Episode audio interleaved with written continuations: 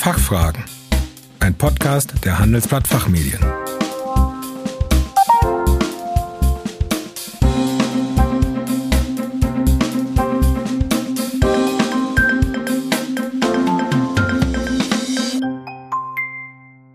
Herzlich willkommen bei den Handelsblatt Fachfragen. Sie hören ausgewiesene Experten zu Brennpunktthemen aus Wirtschaft, Recht und Management. Mein Name ist Kerstin Pferdmenges. Unser Thema heute Remote Recruiting. Mehr als eine Notlösung in Zeiten von Corona.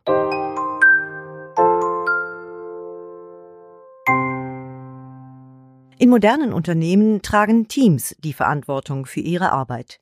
Sie organisieren sich selbst, treffen Entscheidungen und gestalten Prozesse eigenständig. In Personalentscheidungen werden sie dagegen bisher nur sehr selten einbezogen. Bei Zipgate, einem Düsseldorfer Cloud-Telefonie-Unternehmen, gehört Personalgewinnung durch Teams schon längst zum Arbeitsalltag. Hier entscheiden keine Chefs oder Personaler, wer gekündigt oder eingestellt wird, sondern die Mitarbeiter und Kollegen. Aber funktioniert dieses sogenannte Peer Recruiting auch in Zeiten von Corona? Mein heutiger Gast ist Johanna Lange-Hegermann. Sie verantwortet bei Zipgate den Bereich Unternehmenskommunikation und gehört selbst zu einem crossfunktionalen Produktteam. Vor einigen Monaten hat sie zusammen mit zwei Kollegen eine neue Kollegin Remote eingestellt, die sie bis heute nur digital zu Gesicht bekommen hat. Heute verrät sie uns, wie man über Peer Recruiting die richtigen Kandidaten findet. Guten Tag, Frau Lange-Hegermann. Schön, dass wir Sie für unseren Podcast gewinnen konnten. Na hallo, schön, dass ich hier sein darf. Frau Lange-Hegermann, was sind aus Ihrer Sicht die Vorteile des Peer Recruitings im Vergleich zur klassischen Personalbeschaffung? Beim Peer Recruiting sind diejenigen federführend, ähm, die zum einen sachlich die fundierteste Einschätzung abgeben können und zum anderen aber auch eng mit der eingestellten Person zusammenarbeiten werden. Das heißt, es werden ähm, fachliche Qualifikationen und soziale Komponenten sofort auf höchstem Niveau abgeklopft. Und das ist in meinen Augen, sind das die wichtigsten Faktoren für eine langfristig erfolgreiche Zusammenarbeit. Und für den Bewerbenden ist natürlich auch ganz wichtig, dass das gesamte Recruiting so auf Augenhöhe stattfinden kann. Das heißt, mit einem fachlichen Peer ist man ja thematisch ganz anders auf einer Ebene als mit jemand, äh, mit jemandem aus dem Personalbereich, der die Thematik ähm, nur oberflächlich abklopfen kann nach einem Schema F und eher ein theoretisches Fachverständnis hat. Ja, das ist auch gut nachvollziehbar.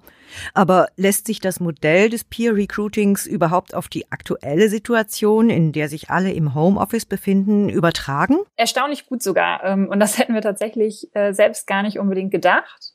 Denn wir sind ein Unternehmen, das äh, ganz stark auf Zusammenarbeit an einem Ort setzt. Ähm, also in unserem Büro, wir sitzen im Düsseldorfer Medienhafen. Ähm, wir haben da unser eigenes Restaurant, in dem wir zusammen frühstücken und zusammen Mittag essen. Und all das geht natürlich flöten in so einem äh, Remote Recruiting Prozess. Und wir versuchen aber auch von Bildschirm zu Bildschirm ein Gefühl von dem zu vermitteln, was uns und unsere Kultur ausmacht, ähm, so gut es geht. Und man muss wirklich sagen, dass mit den technischen Tools, die einem heute zur Verfügung stehen, das wirklich machbar ist, da einen realistischen Eindruck zu gewinnen. Und ganz klar allen voran natürlich der Videochat äh, mit Screensharing-Optionen, ähm, aber auch Tools zum gemeinsamen Konzepten und viele andere Tools, die je nach Fachgebiet da erforderlich sind. Das heißt, ähm, die Technik macht es uns möglich, das sehr, sehr gut auch remote abzubilden. Mhm. Das klingt wirklich nach mehr als nur einem, ja, sich mühsam behelfen. Gibt es also auch Chancen beim Remote Peer Recruiting? Ähm, tatsächlich, also die ähm, Sachen, über die wir vorher gar nicht nachgedacht hätten, da wir ähm, in der Regel schon sehr standortgebunden sind und eigentlich auch eine ähm, keine richtige Homeoffice-Policy hatten. Also für uns war es schon immer wichtig, an einem Ort äh, zusammenzukommen.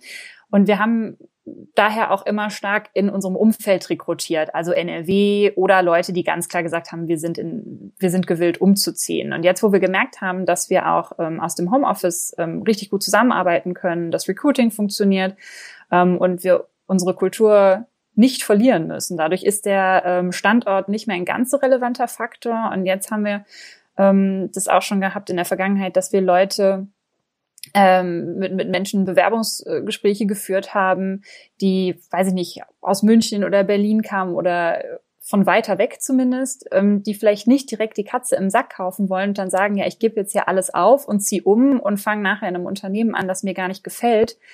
ähm, dass man sagt, ja, ich fange halt an, remote wirklich bei denen zu arbeiten, bei Zipgate zu arbeiten und ziehe dann vielleicht im Lauf der Probezeit, ähm, suche ich mir dann mal eine Wohnung in Düsseldorf, weil es mir einfach in dieser Firma so gut gefällt.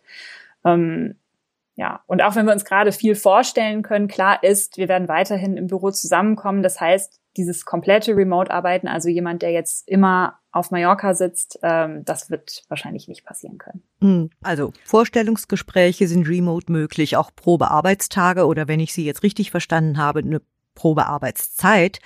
Aber wie kann man denn die Unternehmenskultur bei Remote Onboarding vermitteln? Ähm, wir haben zum Glück viel Bild- und Videomaterial, mit dem sich Bewerbende schon im Vorfeld einen ganz guten Eindruck von uns machen können. Ähm, wir haben zudem auch Glück, dass über uns schon häufiger berichtet wurde. Das heißt, man findet viel über Zipgate, wenn man uns googelt ähm, und eben dann auch viel, vieles, was jetzt nicht von uns rausgegangen ist, sondern so ein bisschen unvoreingenommener ist. Und äh, manche kennen unser Büro auch schon aus Vor-Corona-Zeiten, weil sie vielleicht bei einer unserer Veranstaltungen waren. Äh, wir sponsern viele Veranstaltungen, wir machen aber auch viele Veranstaltungen selbst bei uns ähm, ähm, in unseren Räumlichkeiten. Und das heißt, da hat man vielleicht auch schon einen Eindruck von uns gewinnen können. Und Genau, und das Bewerbungsgespräch äh, ist in dem Kontext auch als völlig unproblematisch einzuordnen. Wir erzählen da vielleicht, äh, wie das sonst ablaufen würde und versuchen, äh, wie im Büro eine möglichst unverkrampfte Atmosphäre zu schaffen. Bei einem Probearbeitstag ist das schon ein bisschen anstrengender, da wo man sonst ähm, viel vom Büro einfach mitbekommen würde, mitlaufen würde, zum Essen gehen würde, ähm, ist natürlich so ein ganzer Tag ähm, ziemlich viel und braucht vor allen Dingen eine sehr, sehr gute Vorbereitung. Aber ich glaube, auch da schaffen wir das dann ganz gut, unsere Kultur rüberzubringen, ähm, indem wir das alles sehr locker angehen, gemeinsam Pause machen, auch mal gemeinsam Kaffee trinken, auch virtuell und auch über Nicht-Arbeitsthemen mal sprechen zwischendurch. Und nach einer Einstellung gibt es auf jeden Fall ganz viele Punkte, in denen wir unsere Kultur vermitteln. Wir haben alle zwei Wochen ähm, den Open Friday bei uns. Das ist ein Barcamp ähm, im Open Space Format. Ähm, die machen wir auch weiterhin auch remote. Ähm, es gibt Newbie-Stammtische, also für alle, die, die neu sind, auch alles remote, Workshops zur Vermittlung unserer Arbeitsweise. Und es gibt verschiedene Seiten online, auf die man gehen kann und ähm, die quasi Leute, die neu bei uns angefangen haben, abholen. Und jeder bekommt einen Paten. Ähm, auch da wird man abgeholt, an die Hand genommen, auch wenn das meistens halt dann jetzt remote stattfindet aktuell. Ja, ich würde zum Schluss gerne nochmal auf das Thema digitale Vorstellungsgespräche zurückkommen, denn die bergen ja auch durchaus viele Herausforderungen. Welche Prozesse sind rund um das virtuelle Vorgehen zu beachten? Mm, ganz ehrlich, gar nicht so viele. Das Wichtige ist natürlich eine richtig gute Absprache bezüglich der technischen Voraussetzungen. Und die sind das A und O. Äh, Worst Case ist ganz klar eine schlechte Verbindung oder eine schlechte Tonqualität. Das kann man aber durch gute Absprachen im Vorhinein schon, ähm, schon abstellen eigentlich. Und selbst wenn das passiert, wichtig ist, dass ähm, wir bleiben locker, ähm, wir wissen ja selbst, was das für eine, ähm, ähm, für eine Stresssituation sein kann, in so einem Bewerbungsgespräch zu sein. Und wenn dann irgendwie technische Sachen haken, ähm, wollen wir natürlich den Bewerbenden das Gefühl geben, dass es auch kein Problem ist. Und auch das kriegen wir dann gemeinsam hin. Von daher, ich glaube, so viel gibt es gar nicht zu beachten. Und wenn man im Vorhinein bestimmte Sachen abspricht, ist das alles machbar. Frau Lange-Hegermann, vielen Dank, dass Sie unsere Fragen beantwortet haben. Sehr gerne, hat Spaß gemacht. Schön, das freut mich. Liebe Zuhörerinnen und Zuhörer, mehr zum Thema New Work finden Sie in unserer Zeitschrift Rethinking Finance. Den Link dazu haben wir wie üblich in den Show Notes für Sie hinterlegt. Vielen Dank für Ihr Interesse. Tschö und bis zum nächsten Mal.